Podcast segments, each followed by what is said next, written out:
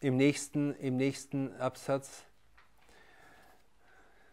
sagt er, O Kind. Er spricht jetzt mit seinem Schüler, der wie gesagt ein großer Gelehrter war, ein fortgeschrittener Schüler von Imam Rasali und sagt, O Kind, wie viele Nächte hast du in der Vertiefung des Wissens und im Studium von Büchern verbracht und dir selbst den Schlaf verweigert?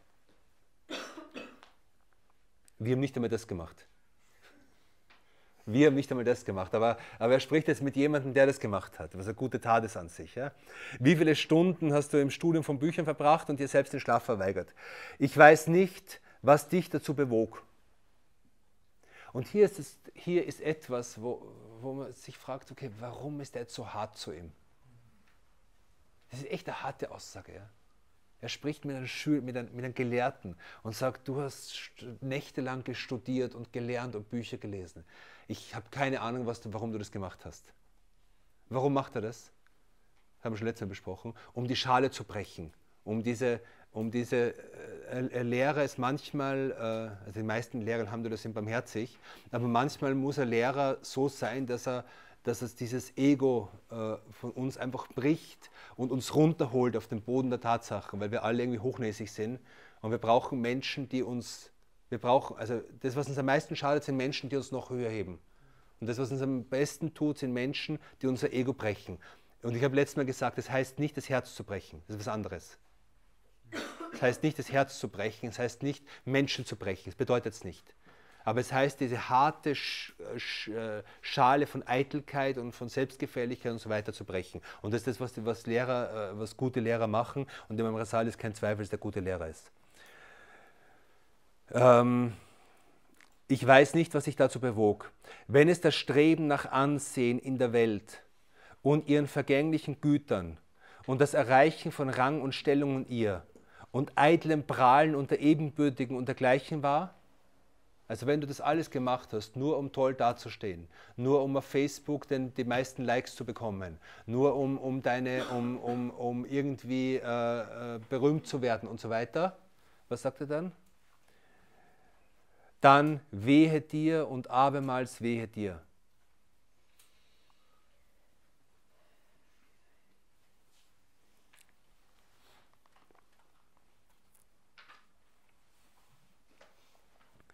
Wenn dein Ziel dabei jedoch die Belebung des Weges des Propheten sallallahu alaihi wasallam ist und die Läuterung deines Charakters, wenn du das beabsichtigt hast, dass du den prophetischen Weg lebst und deinen Charakter läuterst, was heißt den Charakter läutern?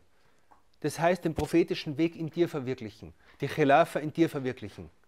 Heute äh, äh, äh, in Deutschland riesige Teile der muslimischen Jugendlichen werden geblendet und werden in die Irre geführt mit irgendwelchen, von irgendwelchen politischen Gruppen, die über Khilafa und Khilafa und Khilafa reden. Das, was man dann sagt, ist, okay, Khilafa schön und gut. Hast du in dir dein, hast du dein Khilafa verwirklicht? Hast du eine Herrschaft in dir, in dir selbst? über deine Augen, über deine Ohren, über deine Hände, über deine, dass du, dass, dass du den prophetischen Weg verwirklichst, dass du in der Nacht aufstehst und in der Nacht betest, dass du deine Gebete richtig verrichtest, dass du Gutes tust, dass du Sadaka gibst, dass du, hast du diese Khilafa verwirklicht? Und das ist hier, also er meint, das Ziel, äh, das Ziel dieses ganzen Lernens ist, den prophetischen Weg zu verwirklichen soweit wir dazu in der Lage sind. Äh, der Sieg über das, über das Menschenwesen, das dir stets Böses gebietet. Also er meint damit, dass, dass, du, dass du lernst, dass du, dass du es dafür brauchst, das Wissen, um, dein eigene, um deine eigenen negativen Impulse irgendwie zu kontrollieren, um abzuwehren, um nicht nach ihnen zu leben. Dann, wenn du das machst, dann wohl dir und abermals wohl dir. Der Dichter dieses Verses sagte so wahr, ein Dichter sprach die Wahrheit, wenn er sagte, Verschwendung ist es, Verschwendung ist es, die Augen nicht zu schließen und sie des Schlafes zu berauben. Schade um die Zeit, die du nicht geschlafen hast, es sei denn auf der Ausschau nach deinem Angesicht. Sagt, der einzige Grund, wach zu bleiben, ist, dass du nach Allah subhanahu wa ta'ala strebst. Das ist der einzige Grund. Das ist der Grund, wofür du, Nacht, wofür du wenig schlafen sollst.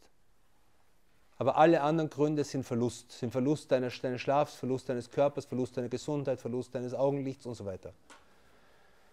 Verschwendung ist, die Augen nicht zu schließen und sie des Schlafes zu berauben, es sei denn auf der Ausschau nach deinem Angesicht.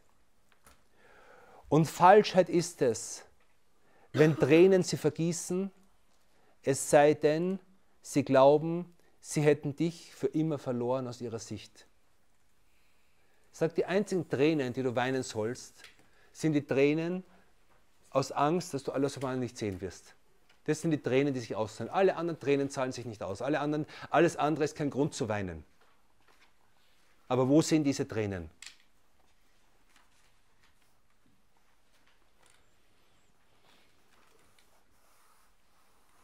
Einer meiner Lehrer hat, einmal, hat, hat verwundert gesagt, hat gesagt, es gibt Menschen, in denen 20, 30, 40 Jahre in ihnen vorbeigegangen sind, die 20, 30, 40 Jahre gelebt haben und noch nie eine Träne für Allah subhanahu wa ta'ala geweint haben.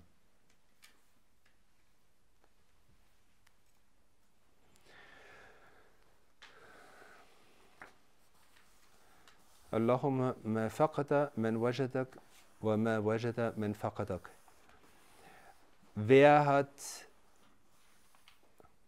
was hat der verloren, der dich gefunden hat?